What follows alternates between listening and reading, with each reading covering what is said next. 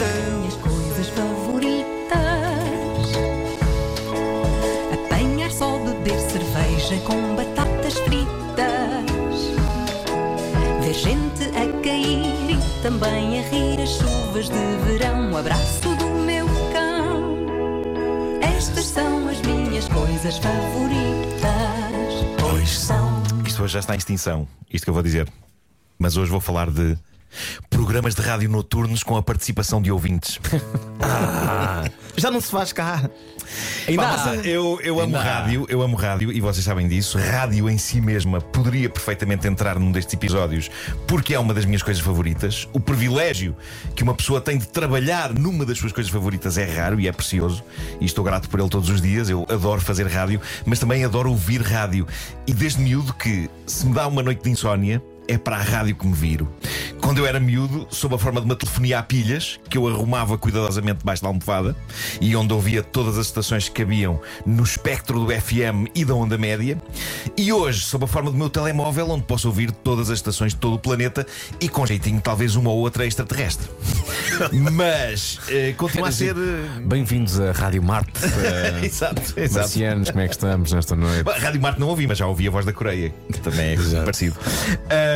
Mas continua a ser um ritual para mim e é algo que me faz olhar para as insónias com apenas relativo stress. É muito chato não ter sono, mas saber que se tem a rádio como companhia reduz significativamente o nervoso e a verdade é que muitas vezes é ao som dela que eu acabo por retomar o sono. E eu sempre adorei tanto o conceito de rádio à noite que em miúdo sonhava que quando crescesse iria ser o diretor de uma rádio chamada, preparem-se, Coruja FM. Só funcionava à noite. De manhã fechava. Depois só voltava a abrir à noite. Eu tenho medo é dos jingles. Eu lembro-me. Uh, Meu Deus. uh, Coruja FM. Uh.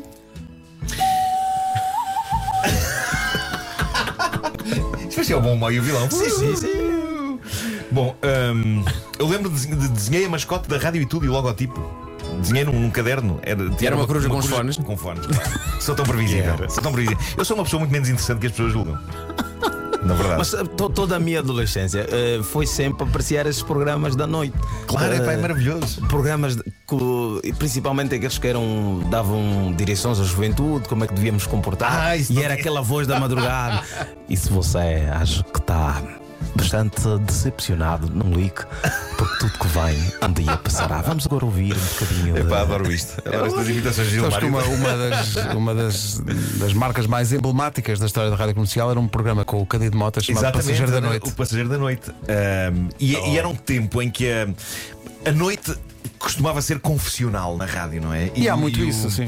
E o conceito de rádio enquanto companhia para a solidão ah, ganhava uma força gigante. Aliás, nós vamos fazer aqui Ahm, uma experiência, não posso falar muito sobre isso, mas vamos fazer uma experiência de rádio noturna um dia destes. Giro. Eu também, giro.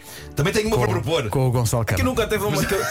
Vocês preparem-se, não vos vou arrastar. para Que metem tipo os ouvintes sozinho. a falarem, tipo. eh, Ouvintes uns com os outros? Sim, um com os outros a falarem.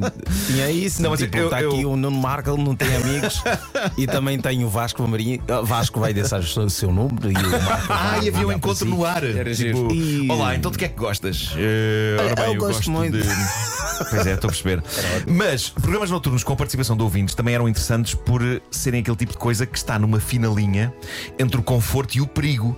Porque a verdade é que nunca se sabe quem é que se vai apanhar numa chamada, não é? E as minhas memórias de ouvir estes programas pá, não incluem, por acaso, muita pessoa louca, mas a avaliar pelo que lemos todos os dias em caixas de comentários por essa internet fora, eu diria que o mundo hoje em dia está genericamente mais chalupa e talvez por isso já não haja muitos programas destes à noite. Ah, aqui há uns dias tive uma insónia. Mas sabe uma coisa, desculpa, Nuno. É- Sim. é- é- essa fórmula passou muito para a televisão. Tens programas em que os ouvintes ligam e o engraçado foi no outro dia, veio, veio cá a Sport TV. Olha, foi no aniversário do Pedro. Sim. Veio cá a Sport TV e depois eu falei em direto para a Sport TV. Sim. Mas falei para a Sport TV que de manhã Sim. também tem isso dos ouvintes que ligam para falar sobre temas. E o mais Mas engraçado, depois. eu estava à espera aqui Sim. que um dos ouvintes acabasse de falar para eu entrar e pela voz A jornalista da Sport TV disse: é pá, agora vai durar um bocadinho porque quem está no ar é o Arnaldo.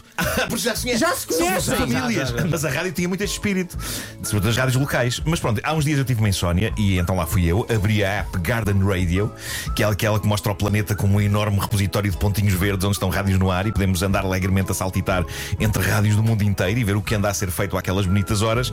Uma coisa que me deixou algo triste ao percorrer rádios locais de norte a sul do nosso país não foi só o facto de já não haver programas de conversa com ouvintes pela noite fora.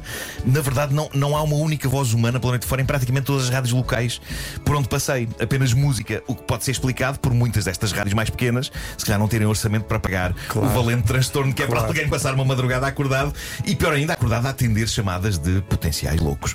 Mas assim que eu saí do nosso mapa e saltei aqui para o lado para a Espanha, percebi que são muitas as rádios que continuam a fazer isso pela Porque noite a fora. rádio de palavra em Espanha continua É a ser muito forte, é ser muito forte. sim. E dá muito gozo ouvir. E é por isso que estou aqui a anunciar que pretendo mudar de horário e vir aqui todas as madrugadas atender chamadas de ouvintes num novo programa entre a 1 e as 7 da manhã, chamado Nuno Marco arrisca-se a apanhar um maluco. Estou a brincar, Ia não ficar quero, estou a maluco brincar, estou a também. brincar, não quero, não quero isto. Quer dizer, uma, reparem, uma madrugada apenas, uma coisa especial. Reparem a ideia. Há uma madrugada por ano, e reparem, estou-vos a poupar a isto. É uma madrugada por ano em que eu estou aqui sozinho a noite toda a atender chamadas no ar. Oh, a Marco, não ser que vocês queiram fazer também isto. Não, o problema, Marco, é que tens que arrastar alguém que, receba as chamadas. Claro, claro, mas isso. Então, mas não há, não há tanta gente a, a fazer fila para isso. Deixa-me deixa, deixa-me olhar para a fila. Não, mas imaginem, eu aqui no estúdio. Olá, boa noite. Olá, boa noite. Meu nome é Carlos e estou aqui todo nu à porta da rádio. ah, muito bem. Então, e de onde é que veio o Carlos? Eu vim da Rentela. Estou aqui todo nu à porta da rádio. É uma ótima voz, Este tipo dizer, é uma ótima voz. Coisas que fazem falta, pá. Coisas que. Não- não- nunca tinha ouvido essa tua voz e gostei. Foi novo. Foi. Ah, mas olha, fico, fico, fico contente por o Gonçalo Câmara. Gonçalo Câmara, vai fazer vamos fazer algo uma, nessas linhas. uma nessa coisa, linha, nessa uma linha. experiência um dia destes. Boa, boa. Ver gente a cair e também a rir as chuvas de verão. O abraço do meu cão. Estas são as minhas coisas favoritas, pois são.